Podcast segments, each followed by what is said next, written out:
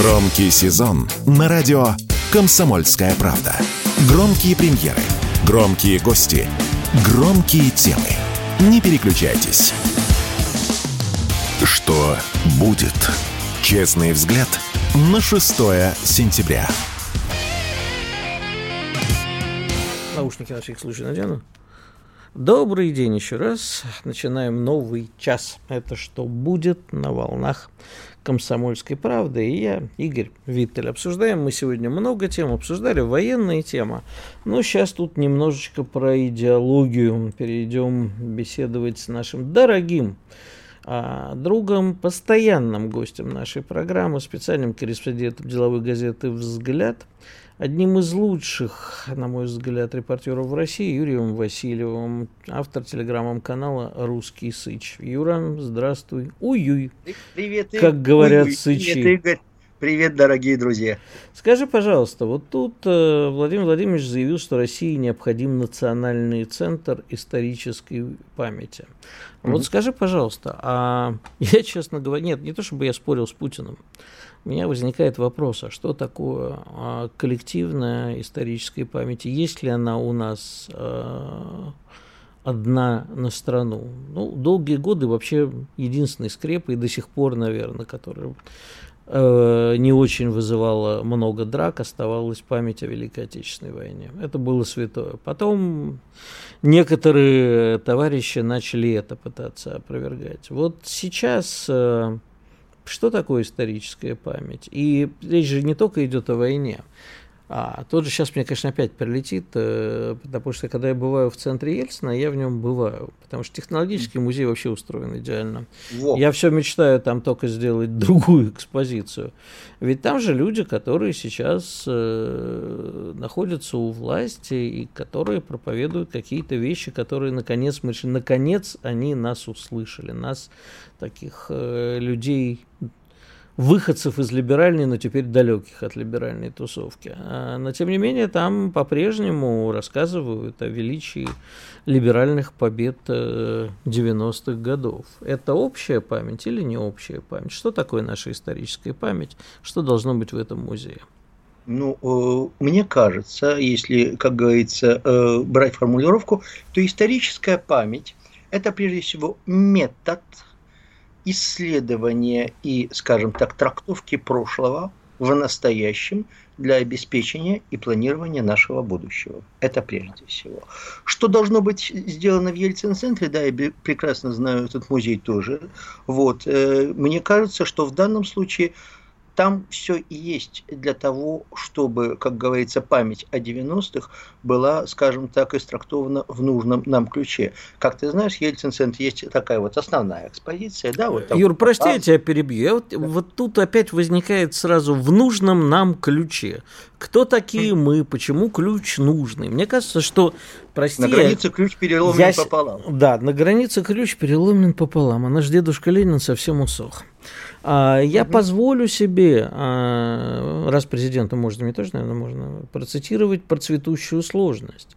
Не нужном нам ключе, а показать всю историю России и мира во, во всей многообразной цветущей сложности, противоречивости – поместив ее в разные контексты. Потому что нет однозначного явления. У нас же все время а, при любой, даже не, не при смене власти, а при любом смене дискурса, скажем так, а, начинает сразу говорить, нет, ну, был Ленин, э, дедушка Ленин, теперь Ленин злодей, а, был святой Сталин, теперь Сталин злодей, нет, опять не злодей, нет, опять злодей. А нельзя как-то вот объяснить это все в контексте? А на то она история, та самая, которая ни, ни строчки, ни, полстрочки. не, не соврет. Вот. Так я да расскажу, как говорил доктор формулы любви. В Ельцин-центре есть все для того, чтобы сделать все, как ты говоришь, по принципу цветочной сложности. Потому что ты видел, там есть основная экспозиция, а рядом с ней есть ящики – если ты захочешь в них углубиться, да, ты смотришь, что вот когда тебе здесь показывают успехи приватизации, в ящиках ты будешь смотреть про залоговые аукционы, в ящиках ты будешь смотреть про связь инвест, в ящиках ты будешь смотреть про черта в ступе и так далее. И весь вопрос с точки зрения, э, кто такие мы, это что у нас будет в основной экспозиции, а что у нас будет в ящиках. При этом и то, и другое должно быть в доступе для тех, кто хочет, может и должен углубиться. Но все-таки какая-то идея, да, вот, э, да, вот э, должна быть все-таки, э, мне кажется, одна. Она может меняться. А зачем но... нужен музей исторической памяти? Мы сами все знаем, опять-таки мы. А доказывать врагам бесполезно, а детям ну вот, наверное, только детей воспитывать на этом. Я пока не видел концепции музея исторической памяти. Я вчера э, краем уха видел этот эфир, да, насколько я помню, он был посвящен именно организационной э, оргкомитету, да, вот 80-летия, э, прежде всего 80-летия празднования Великой Победы. Я пока не видел концепции, может быть, стоит нам будет поговорить о том, что, зачем нужен музей, когда перед глазами будет концепция. Я точно знаю, что нам не нужен директор э, музея Великой Отечественной, который путается в датах э, и, как говорится, про Холокост и, про, и в количестве жертв Холокоста там или это. Нам это не нужно, это точно. То есть, грубо говоря, там должна, должен быть исключен прежде всего безграмотный и непрофессиональный подход. Ну, впрочем, как и везде. Это вот, как говорится, мне пока первый, да, вот ответ на твой вопрос, зачем. Ну и а потом... Ты знаешь, ну, вот, извини, опять перебью, это очень интересный же момент. Владимир Владимирович стал об этом всем часто говорить, когда нужно объяснить э, публике, которая не в курсе, в том числе на Питерском экономическом форуме, он демонстрировал различным арабским делегациям, историю про Холокост. Это, конечно, выглядело странно, а, потому что арабам рассказывать про Холокост э, такое себе, но тем не менее. Но а у нас же при советской власти э, тщательно старались скрывать некоторые аспекты коллаборационизма и преступлений. Э, ради дружбы народов. Да, ради дружбы народов. И вот, а сейчас переворачивается наоборот. И выясняется, понимаешь, мы идем э, в другую крайность. Мы э, считаем, что все прибалты, все украинцы, все поляки, они нацисты. А это серьезно. Опять не верну тебе вопрос, кто это мы. Путин так точно, допустим, не считает. Нет, Путин не считает. Но вот, например, э, среди наших с тобой товарищей, и зачастую мы с тобой себе позволяем такие высказывания. Позволяем, но как высказывание, как говорится, в сердцах и на уровне обобщения. Нет, вот. понимаешь, а ты можешь потом, и я могу сколь угодно потом рассказывать про сарказм, про постмодернизм, mm. про метамодернизм, да. Но тем не менее, тем не вот. менее, понимаешь, э, мне становится страшно от того, что очень многие слушатели наши, и э, от того, что я читаю телеграм-каналы. Никакой Украины нет, украинцев уничтожить, поляки все поголовно нацисты, прибалты, тем более всех уничтожить. Мы вообще мир-то новый собираемся строить. Как и с кем? Ну, можно, конечно, вот сейчас уже несколько раз сегодня всплывала история, я думаю, я про нее подробно буду еще говорить. Это про то, что сейчас вот выборы будут в Словакии, там явно придут такой пророссийский Фицо. товарищ. Фицо, да, правильно. Хорошо иметь дело с образованным человеком. Фицо придет, скорее всего. Вышел Ваня на кольцо, голосуют за Фицо. Правильно, да. Сунул руку Нетфица. А, так скажи мне, Юра, а, мы потом будем тоже рассказывать, что вот сейчас словаки, они были нацисты, они сотрудничали с гитлеровцами, а теперь, а, товарищи, мы расскажем, какие словаки были борьбы с наци... Э, словаки были борцы с нацистами. Может, хватит историю туда-сюда тягать?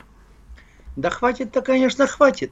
Но опять-таки, мне кажется, что на переднем плане, да, без крайностей, без перегибов, все равно э, не то, что должна быть, а всегда будет э, та или иная точка зрения, которая господствует либо среди правящего класса, либо среди, как говорится, большинства населения, которому не по барабану истории, ты правильно э, задал вопрос с точки зрения, а детям-то нашим этим зачем? Вот, да мы Нет, не знаем, я не зачем. говорил, зачем это нашим детям. А, я уверен, что Пусть... детям и нужно. Я вопрос о том, как. Что? Вопрос, как что там будет. Я опять Вопрос, как мы сами им объясняем без всяких музеев, пытаемся mm-hmm. объяснить, потому что, понимаешь, а, мы с тобой как раз то поколение примерно, которое, ну, в общем-то, поколение через э, послевоенного. Примерно, груб, очень грубо говоря. Для нас это все живо. Потому что мой отец, царство ему небесное, он мне всегда рассказывал про то, что он э, пережил, и то, что водил меня за руку каждый 9 мая. Я понимал, что ветераны, я плакал, я дарил им цветы, и до сих пор это делаю. Эта ниточка не прерывалась. Наши дети, они отстоят уже на несколько поколений, а для них это уже э, слова. А это, это без, эмо, без эмоций. А в учебниках написано такое, что, ну, в общем, ну, стыдно даже. Ну, нельзя э, рассказывать про события, происходящие тогда, тем языком, которым рассказывают сейчас. И в новом учебнике, я уверен, будет то же самое. Не, ну если мы только, как говорится, языковые, я понимаю, что, как говорится, эстетические разногласия прежде всего. Мне опять-таки кажется, поскольку, насколько я понимаю, у нас 15 э, минут заканчивается, вот, мне кажется, что в том, что в тот или иной момент есть какая-то господствующая, да, вот одна точка зрения, а не две, не три, вот на переднем плане, чтобы не было этого мелькания, не было этого фацета, не было шизофрении, да, вот в коллективной народной голове, в этом ничего плохого нет. Плохо, если если вот эти первые, да, вот лицевые точки зрения слишком часто меняются. Вот это как раз-таки плохо и создает еще более худшее настроение, э, чем, вот, собственно говоря, возможность двух, трех и более точек зрения как главный. Юр, не отключайся, вот через пару минут вернусь к тебе и продолжим беседовать. Еще одна темка есть, тоже идеологическая. Поговорим о ней, а пока оставайтесь с нами и буквально через пару минут после новостей и рекламы вернемся, не переключайтесь. Радио «Комсомольская правда». Срочно о важном. Что будет? Честный взгляд на 6 сентября. Ну что ж, дорогие друзья, возвращаемся в студию. Я Игорь Виттель, это «Комсомольская правда», это «Что будет?». Это наш смеющийся гость Юрий э, Васильев, специальный корреспондент деловой газеты «Взгляд», автор телеграм-канала «Русский Сыч». Юр, а вот такая у меня к тебе тема. Знаешь, э, когда сам себе однозначно не можешь ответить на какие-то вещи, хочется поговорить с другом. А я поспорил вчера со своими друзьями. Не то чтобы поспорил, но вот у меня, знаешь, а, у меня есть такое с детства, наверное. Вообще в России как-то считается всегда доносительство и каким-то грехом, да. Вот не, то, что сейчас, знаешь, называют аутинг, когда ты без разрешения человека о нем что-то рассказываешь. Но вот такая ситуация, в которой я просто не могу промолчать. Говорил вчера с друзьями, я говорю, да, вот э, о том, что делать с теми, кто не поддерживает СВО и кто выступает резко против, но при этом продолжает работать в России, а зарабатывать здесь деньги, или уехав, приезжают из-за границы сюда, или вообще здесь остаются, везде пишут, ну, надо отдать им должное. Кто-то честно, а, а кто-то трет задним числом. Вот один очень известный а, товарищ, один из главных таких коучей, который, знаешь, зарабатывает миллионы, раскручено, такой, на мой взгляд, просто инфо-цыган, взял и подло потер все то, что он написал в 2014 году. А скажи, где происходит та грань, где э, нельзя э, как бы казнить за мысль и за слово, да, но человек может э, иметь свои убеждения, может выступать даже против СВО, но, по крайней мере, не выступать против своей страны. А где вот тут, ну, там понятно, я для себя ее твердо провел, вот если человек начинает жертвовать ВСУ, поддерживать материально или какими-то другими способами противоборствующую сторону, все. Для меня этого человека не существует. Я считаю, что он уже Пора попадает под, под уголовный кодекс. Да. А Пора вот сажать. те, кто просто в наглую над, из двух стульев выбрали оба. Ну, вот опять-таки, как говорил один автор, где начинается полиция, где кончается Беня. Полиция кончается там, где начинается Беня. Mm. Вот. Э, мне, для Нап- меня напомню Беня... для наших радиослушателей, что Юрий Васильев цитирует э, Исаака Эммануиловича Бабеля про Беню Крика. Ну. Про Беню Крика в данном случае. Для меня э, Беня, значит, каждый, каждый раз пролегает э, в том или ином случае. Прежде всего, м- грубо говоря, шлепать языком и не иметь, э, скажем так, контакт, э, контрактов с госслужбой – это одно – если ты шлепаешь языком и берешь за это время хоть один бюджетный рубль, вот с февраля 22 года, то это уже, да, в данном случае именно здесь уже здесь начинается полиция. Вот, э, потому что и как минимум она начинается финансовая полиция. То есть я совершенно не понимаю, почему к тем, кто шлепает языком, при этом сидит на госконтрактах или сидел хотя бы день за эти полтора года на государственном канале, не приходит финансовый мониторинг. В конце концов, метод Элиота Несса, который посадил... Расшифруй, пожалуйста, для наших радиослушателей. Элиот Несс это тот, кто посадил э, э, э главу мафию, э, мафии Аля Капоне, причем посадил не столько и не только за то, что он делал. А за как... налоги. А за налоги, да. Метод Элиота Несса позволяет, как говорится, сажать кого и за что угодно, при этом все равно таки за дело. Но опять-таки это можно обустроить так, чтобы все остальные знали, что не надо так делать, что ты либо определяешься, и в данном случае, если у тебя, как говорится, есть фонтан, даешь отдохнуть и фонтану, вот, потому что, да, все-таки идут боевые действия, все-таки страна э, ведет спецоперацию. Вот. Но если ты молчишь, то для тебя, как говорится, и для тебя открыты даже госконтракты, потому что черт с тобой шелудивым. Подожди, вот, если, подожди. говорится... Значит, в данном конкретном случае речь шла об определенной профессии, об определенных людях. Это психологи, это коучи. А, нет, ну, это серьезные психологи, не, не, не просто инфо-цыгане, а вот это вот действительно психологи, это которые люди тренируют крупные, в том числе и государственные корпорации. Но не только. Госконтракт? Я... Все Я согласен. Вот, но вот следующий вариант. Вот сейчас товарищ Шарковский Александр Борисович, э, военный эксперт, который перед тобой выступал, он говорит, я говорю, как вот идеологически? Он говорит, а вот надо прогнать Барбиху Голливуд... Хиллс отменить, да, я да, понимаю. Да, прорвать э, и прогнать голливудское кино с российских экранов. Но тут люди, не только госкорпорации, они просто вот льют идеологию свою. А иногда вот, понимаешь, не льют, но тем не менее люди потом идут почитать их э, социальные сети и читают там, что типа да будьте вы прокляты, этот день стал самым черным. И что делать с такими людьми? Допустим, он просто набрал группу студентов. Угу. И, возможно, даже не говорит им впрямую ничего но э, зарабатывает деньги в России, проклиная Россию. И мы не знаем, кстати, вот тут ты прав. Может, он эти деньги жертвует потом в СУ или помогает другим способом. А второе, угу. что все равно привлекает к себе внимание, а через это люди идут, читают его выступления. Мне вот прислали вчера в результате спора огромное количество скриншотов. Но вот я э, стою перед таким моральным выбором. Я не хочу, с одной стороны, вот прямо... Нести это в полицию. Да, нести в полицию, говорить, вот, товарищи, посмотрите, угу. что происходит. В конце концов, люди и сами могут. Но угу. с другой стороны, я дико в возмущении. Это надо кончать, это надо прекращать. Но опять-таки ты, э, все, э, мы всегда можем устроить обсуждение этого, что мы сейчас и делаем. И, как мне кажется, это все э, приводит и каждого слушателя, и все вместе к какому-то внутреннему правильному ответу. Здесь не может быть больше, э, меньше больше, э, здесь не может быть меньше одного правильного ответа. Здесь каждый отвечает на этот вопрос сам, если, повторяю, нет государственных денег. У каждого свой беня. А государство и... что должно делать? Понимаешь, с одной стороны, мне хочется, чтобы государство навело в этом порядок.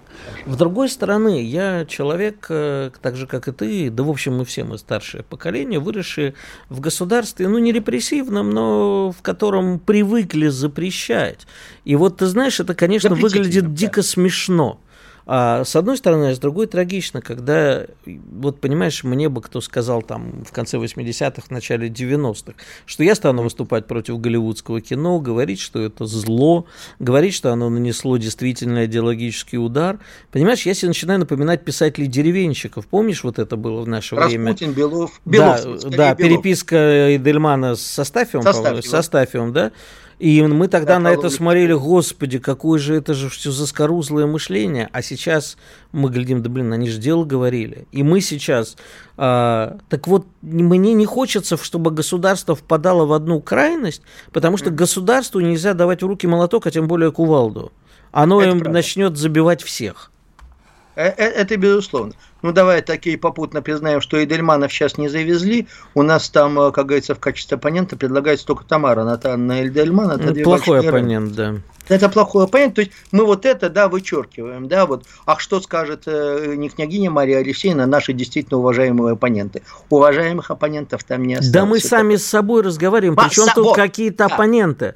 Я да, сегодня я... всю ночь разговаривал сам с собой. Я не спал, честно тебе говорю, после вчерашнего спора я не мог остыть. Вот. И я сам по себе пытался ответить, что делать с этим просто взять и отрезать, я почитал. Кто-то действительно видно, что враг народа ну, прямо вот такой лютый, да, кто желает Скажи. смерти. А кто-то вот, ну, слушай, женщинам можно, вроде это лирические размышления, как же это страшно, как же хочется мирного неба над головой. Думаешь, ну чего вот как бы. А потом они идут и этим промывают мозги, в том числе и подрастающему поколению. Ну, э, здесь, как мне кажется, в этом конкретном случае должны быть две вилки. Первая вилка, значит, если ты... Одной в глаз, а второй куда? а второй, как, а, а, а второй, как говорится, одноглазых не вижу. Угу. Вот, значит, на, на одно это государственная копейка при таких, что называется, словоизлияниях, сразу, э, да, вступает в дело полиция, а второе, все-таки вся эта э, коучинговая и прочая братья должна быть наконец-то обложена э, налогом, да, вот, и, как говорится, они за, э, по Жванецкому, да, они забудут ту и будут плакать над этой, я тебе дам еще два, ты забудь ту и плачь над этой, вот, э, то есть, э, в любом случае, как мне кажется, ответ на твой вопрос, делом надо заниматься, особенно в тех случаях, когда уголовный кодекс э, трактует довольно ярко. А как говорится, писать об этом не писать, думаю, не писать. И вот почему. Потому что на всех больших площадках так или иначе пасется товарищ майор. И ему, как говорится... Алло, Гараж, если товарищ майор пасется на этих площадках, то как происходит а, то, что происходит? Почему эти люди собирают полные залы? Почему а они получают миллионы? А вот так. Это, но это вопросы, опять-таки, не к нам, и не доносить, не доносить. Это уже вопросы к нашему разлюбезному государству. А почему государство? Нет, подожди, если государство не может само, а мы сидим такие, Юра, мы честные люди, стукачество это плохо, доносить это зло, а они продолжают промывать мозги. Юр, где та грань? Ну, правда, я сам не понимаю. Я назвал, я, я же тебе говорю, я назвал эту грань. Ты назвал я... одну. Ты назвал одну, что как бы должно прийти государство, налоги и так далее. Налоги, и если есть государственная копейка у него... Алло, пока... товарищ майор, вы где? Понимаешь, вот я как... тоже могу сказать. Вот, а можно Эй, ли устраивать? Начальник. Эй, начальник, да. Можем, э, если концерты устраивать, я понимаю, люди сами придут и разберутся. Мы же не можем всех, кто пришел на концерт человека, плохо высказывающимся об СВО, взять и тоже в кутушку. И не должны. Юра, вот на этой прекрасной мысли, к сожалению, у нас с тобой подошла тема к концу. Я тебя приглашаю в ближайшие дни продолжить, потому что, честно, подтрясывает меня немножко от этого. А, напомню, Юрий Васильев, э, специальный корреспондент деловой газеты «Взгляд», телеграм-канал «Русский Сыч». Обязательно подписывайтесь. Ну и я, Игорь Виттель, на меня тоже можно подписаться. Виттель «Реальность». Радио «Комсомольская правда». Никаких фейков, только проверенная информация. Что будет? Честный взгляд на 6 сентября. Ну что ж, дорогие друзья, последние полчаса нашего сегодня с вами эфира а, прямо вот сколыхнула наша с Юрой тема вторая наших а, слушателей в чатах уже буйствует, буйствует. Даже отгадали, кого я имел в виду. Так что идите, смотрите там, не могу не подтвердить, не опровергнуть, но люди угадали. А с нами Василий Борисович Кашин, директор Центра комплексных европейских и международных исследований Высшей школы экономики, член Российского совета по международным делам. Василий, здравствуйте. Добрый день. Но вот главный вопрос, который, по-моему, волнует не столько нас, сколько западную прессу, особенно тематическую, в смысле военную, это возможная встреча Владимира Владимировича с Ким Чен Ыначем.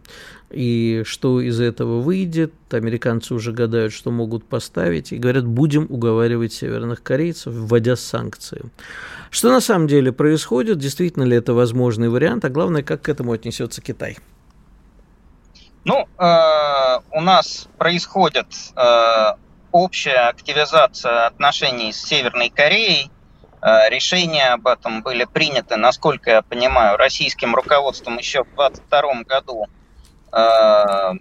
поскольку Северная Корея это одна из немногих стран, которая не просто заняла какую-то нейтральную позицию, а прямо нас поддержала и специальную военную операцию, и последующие решения российского руководства. И э, до определенного момента это развитие связей сдерживалось э, экстремальными ограничениями, связанными с ковидом, которые во всем мире отменили, но в Северной Корее они действовали до относительно недавнего времени.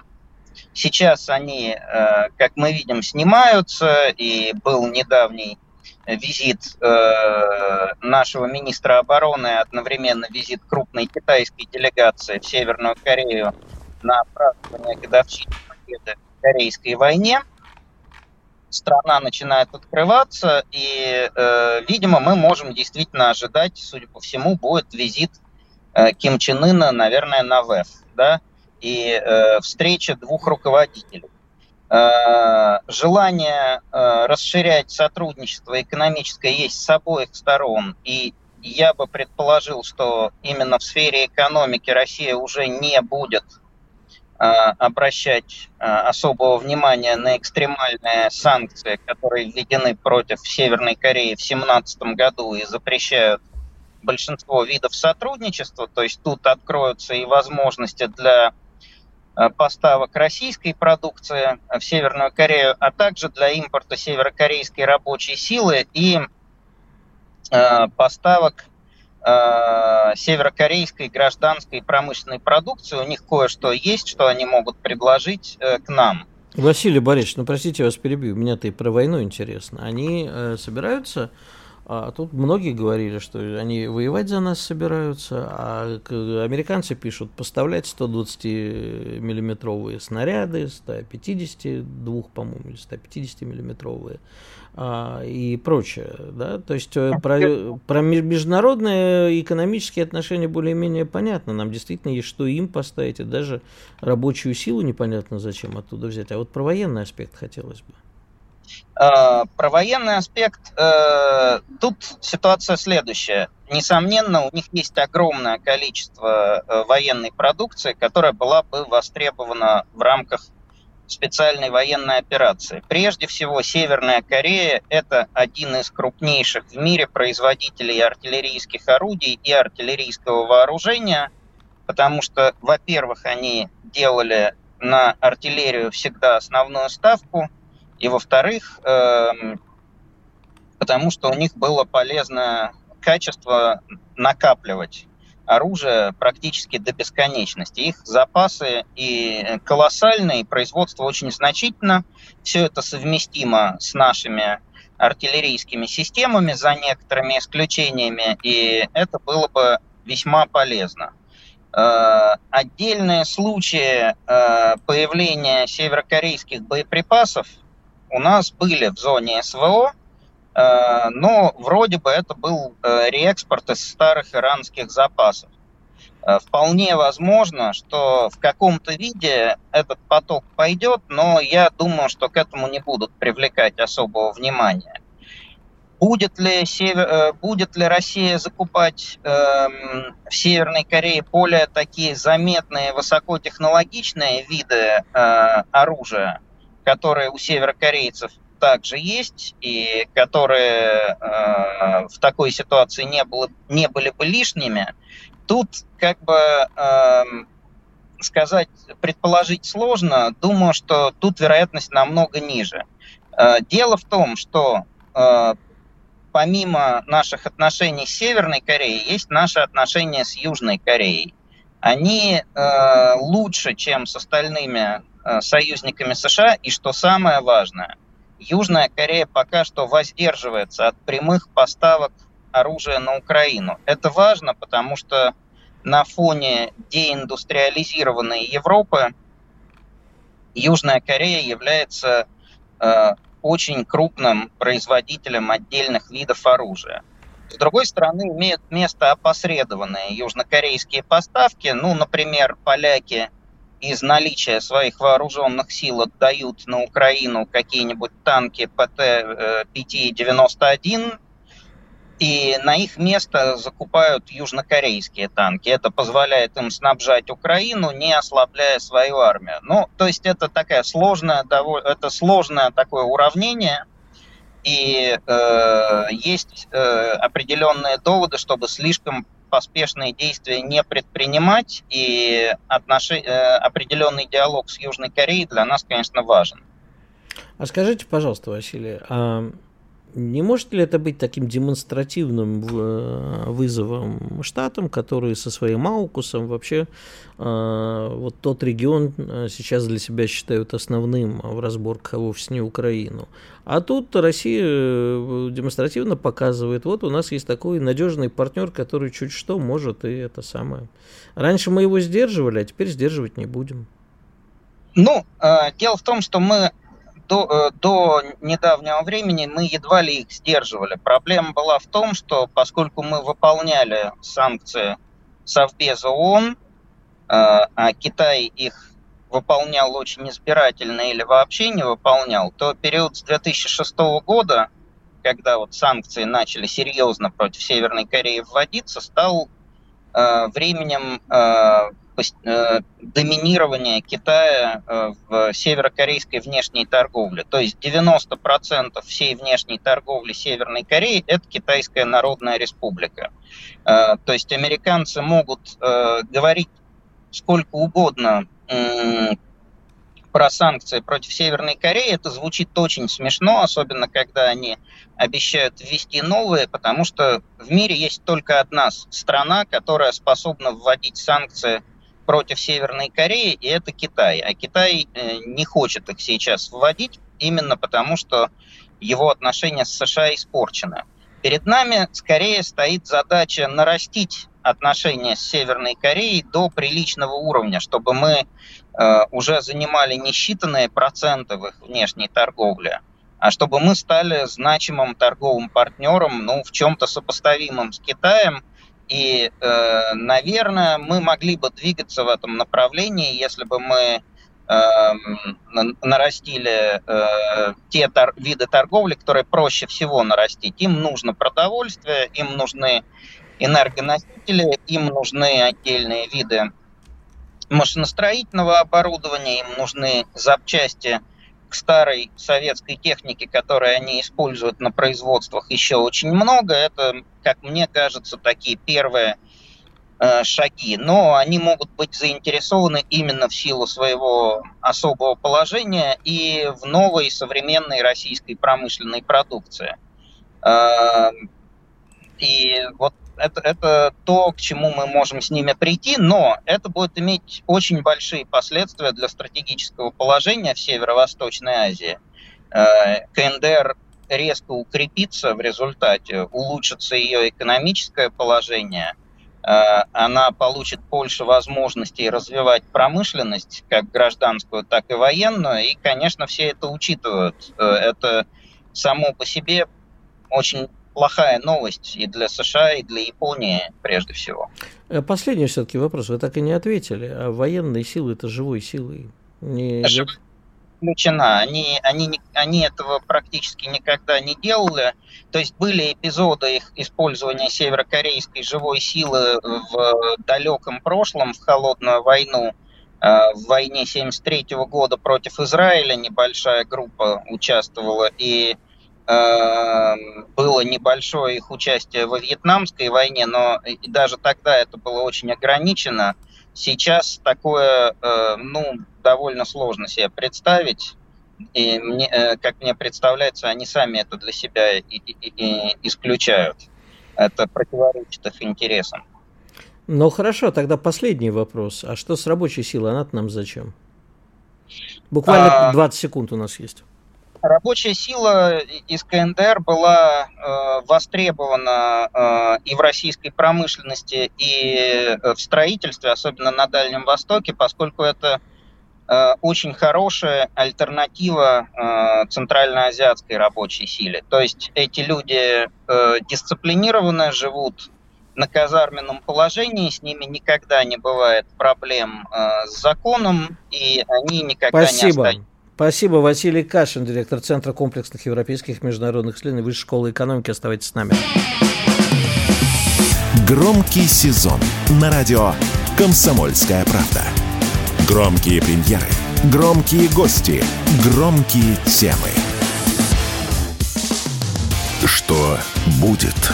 Честный взгляд на 6 сентября. Ну что ж, возвращаемся в студию. Напоминаю, это «Комсомольская правда». Это «Что будет?» Я Игорь Виттель, и это последняя часть нашего сегодняшнего эфира. А это значит, ну, сами знаете, что это значит, что настало время подвести итоги и порассуждать о том же, что все-таки что будет, поговорив вот сегодня с гостями нашего эфира. Ну, во-первых, тут вот пока мы беседовали, Блинкен прибыл в Киев. Напомню, что это госсекретарь Соединенных Штатов Америки. Последний раз в Киеве он был примерно год назад. Приезжал туда общаться со своим а, ну, можно назвать коллегой, украинским коллегой Дмитрием Кулебой, министром иностранных дел Украины. И а, тогда ни о чем не договорились. А вот сейчас, судя по всему, э, будет происходить очередная попытка Запада как-то затормозить развитие событий на Украине и склонить Украину к заморозке. Я сейчас не говорю о том, нужно ли это нам. А я говорю о том, что Запад будет пытаться склонить Украину к заморозке по, возможно, корейскому сценарию. Ну, кто-то называет немецким сценарием. То есть, вот где стоим, там и замерли. А признавать официально ничего, конечно, никто не будет. Но вот, дескать, все, замерли и надолго. Не знаю, на каких условиях, что там будут предъявлять Украине. Зеленский категорически говорит, что нет, нет, нет, нет, нет, только вывести, в общем, не только он, весь его кабинет и, в общем, окружение говорит. Потому что Россия должна полностью уйти из Украины. Мы, естественно, говорим, что нет, наши пять регионов. И говорить спасибо, что мы там про Одессу Николаев не, не говорим с Харьковом. Но на самом деле ситуация сейчас выглядит так – а Америке, с одной стороны, ни в коем случае. То есть это никак не будет, даже если они будут склонять, Америке невыгодно, естественно, сказать, что вот зафиксируем победу России. А с другой стороны, э, Америке сейчас не нужно продолжать это все, потому что, ну, во-первых, смотрите, а если Украина и дальше продолжит сыпаться, как это было с контрнаступлением, то, в общем, пройдет время, и Украина рассыпется совсем. А вот зачем это демократам под выборы? Но правда, вопросов возникнет масса. Вложили столько денег, миллиарды, сотни миллиардов долларов вложила и Америка, и даже соседи, ну не соседи, а Европа, то есть подчиненные их. А тут ничего никуда не продвинулось. Ну хорошо, долгое время можно было кормить, погодите, вот сейчас, вот сейчас будет контрнаступ, устрои, Украина покажет. А сейчас они уже жалко попискивают, ну вот смотрите, там русские на пару метров в работе отошли, или здесь пришли, это вот считаем уникальной победой Украины. Нет, они все прекрасно понимают, что Украина не побеждает, и Украине не победить. Вопрос, как теперь сливать эту ситуацию. Можно бесконечно поставлять оружие, продолжать это все, но нужен, либо какой-то а, уже чего-то Украина должна добиться для того, чтобы можно это было предъявить, этого не произойдет. А с другой стороны, ну вот посмотрите, можем сказать, что мы вот добились заморозки, остановили кровопролитие и так далее. Пойдут ли, пойдем ли мы на это, надо ли это нам? С одной стороны, мы прекрасно понимаем, что если мы на это пойдем, то нас обманут, а как это бывало уже, никакие соглашения, по, при, по примеру Минских, соблюдать не будут. Это даст Украине передышку, новые вооружения и так далее, и вот тогда с новой силой опять. С другой стороны, а мы прекрасно понимаем, что даже наша полная победа над Украиной, представим, что сегодня Киев наш, все наше, вообще Украины нет, ну или в крайнем случае оставили некую Галицию, назвали это Украиной, и вот они теперь сидят там. Нас на этом в покое не оставят. Запад никогда не смирится с нашей победой. Запад, я говорю вполне условно, потому что это не только Запад. У них есть союзники и на Востоке. Когда мы говорим глобальный юг, это тоже исключение. А к тому же Россия, остановившаяся сейчас будет очень, да, если уже говорить об Америке, а, развяжет руки Китаю. Поэтому у России должны быть связаны руки. Нам этого не простят, нам будут разжигать везде. Нагорный Карабах, Средняя Азия, Центральная Азия, назовите это как угодно. Я по-прежнему настаиваю, что Япония милитаристская попытается что-нибудь провернуть с э, островами. Поэтому а, нам нужно готовиться к тому, что, в общем, знаете, всегда говорим, мы были готовы к той войне, которая уже была, к новой, а никто никогда не готов. А именно никто не знает, как она будет происходить, якобы нету техники. Нам сейчас надо быть готовым ко всему. А для этого у нас не должны быть э, связаны руки на Украине, ну, либо, либо нам придется переходить на просто полную такую милитаристскую позицию. Вся страна под ружье, а все для фронта, все для победы, а фронт будет везде. Готовы ли мы к этому? Я тоже не знаю. Поэтому, а, когда мы говорим, нет, ни в коем случае нельзя соглашаться, следует вопрос, хорошо, ребят, ну да, нельзя, я с вами согласен. А что дальше-то? Ну вот что дальше-то будет? как дальше будет развиваться. В покое нас никто не оставит.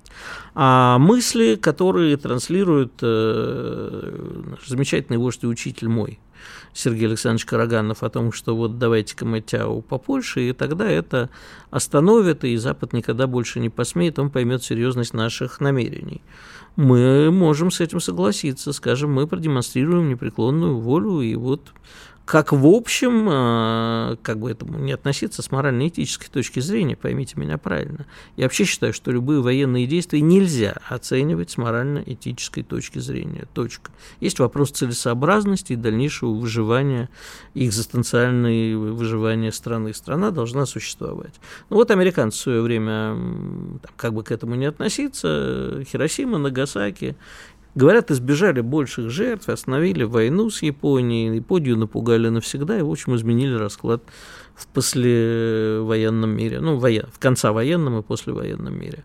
А готовы ли мы на это пойти? Но тогда штатам никто не мог возразить. Где у нас есть гарантия, что в обмен на наше применение ТЯУ по стране НАТО – тактического ядерного оружия, нам не ответят, и ответят уже серьезнее. И все это не приведет, и не приведет к Третьей мировой войне уже посерьезно, в котором, в общем-то, может исчезнуть практически вся планета. Оставшиеся, как тут э, лет 15 назад, э, вот я не помню, кто, Уоррен, чуть ли не Уоррен Баффет говорил о том, что нет, не, Баффет, но кто-то типа него, о том, что вообще э, глобальный климат приведет к тому, что все, значит, э, сгорит, все будет плохо, глобальные изменения климата, потепление и так далее, а оставшиеся люди будут жить только в таких failed state, как он называл это, несуществующие практически государства, как Сомалиленд.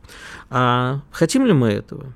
Тоже не хотим. Вот мы сейчас находимся на самом деле в очень тяжелом положении. Мы обычно в наших передачах говорим о решении непосредственных задач. Почему мы не наступаем? Почему нам, может быть, выгодно сидеть в активной обороне и перемалывать? Но мы очень редко, к сожалению, задумываемся о мире вообще. А как дальше-то будет мир существовать? Ну, победили мы сегодня. Вы что думаете, на этом все закончится? Нет либо должна существовать какая-то новая система международных отношений, когда люди, как после Второй мировой войны и показа того, на что способна атомная бомба, сели и сказали, окей, ребята, теперь мы живем на системе сдерживания. Мы все понимаем, что следующий шаг может стать последним. Да, это был еще Карибский кризис, а, когда мы были на грани этого шага, но в целом решили, этот шаг может стать последним. Поэтому мы вот как-то вооружаемся, живем, поглядываем друг на друга через бинокль холодной войны, а на самом деле – ну что на самом деле? На самом деле живем как жили. И, в принципе, такое тоже может быть, но для этого должны появиться новые силы, а, я имею в виду новые объединения сил, да, вот тогда было НАТО, страны Варшавского договора. Сейчас таких может появиться много, нужно смотреть на конкуры, э, контуры этой новой системы безопасности. Ну, либо э, у нас неожиданно наступает новая эпоха такого рассвета глобализма, все понимают, что будущее только в глобальном сотрудничестве, и борьбе против э, общепланетарных вызовов. Ну, инопланетяне пока у нас открыто нам войну не объявляли, хотя вроде как а некоторые люди говорят, что прилетают и намекают, и вообще. Но, например, вот Всемирная организация здравоохранения нам сообщает, что в этом году нас ждут четыре смертельных вируса. У меня, правда, также возникает сразу к Всемирной организации здравоохранения вопрос. Ребятушки, козлятушки, откуда же вы это знаете про эти четыре вируса? Откуда? Причем прямо четыре и прямо смертельные. Где производятся эти вирусы? Почему они должны появиться к концу года? Но, допустим, не будем сейчас заниматься конспирологией, спекуляциями. Предположим, да, что с вирусами опять придется бороться всей планете. Неважно, кто там, чего было с ковидом, который, кстати, вернулся. Вот в Москве, говорят, заболеваемость выросла на 30%. То ли это эффект низкой базы, то ли он опять вернулся, то ли нас опять им пугают, чтобы что-то, возможно, другое, чтобы мы отвлеклись на ковид и не думали о другом. Но, тем не менее, для этого нужны совместные борьба всей планеты. По-настоящему борьба, а не борьба якобы Биг Фарма с этим вирусом. Да? Мы дали очень хорошо подзаработать. В общем, да, я, я отнюдь не антипрививочник, не, не подумайте про это. Да? Я как раз э, очень взвешенно отношусь к подобным, и лютых антипрививочников не люблю. Но, ребятки, надо бы задуматься, что происходит в этом мире. И для этого нам придется всей планетой, наверное, действительно поднапрячься. Вот это тоже такой выбор, э, вариант, когда мы можем выбрать мирный путь развития. А иначе мы все окажемся окажемся на пороге не сдерживания, не совместной работы, наконец, во благо всего человечества, а действительно нам придется по-настоящему воевать. А кончится это плохо. Не для всех, причем плохо. Мы не хотим, погибнет очень много людей. Но, видимо, нас к этому вынудят. Не знаю, короче, я размышляю вслух, я не даю сейчас никаких рецептов, так же, как не давал их в рецепты в нашем разговоре с Юрием Васильевым и Шарковским. Просто мы рассуждаем вслух и думаем, что будет. Но будем жить, по крайней мере, я надеюсь на это. Оставайтесь с нами, до завтра. Радио «Комсомольская правда». Мы быстрее телеграм-каналов.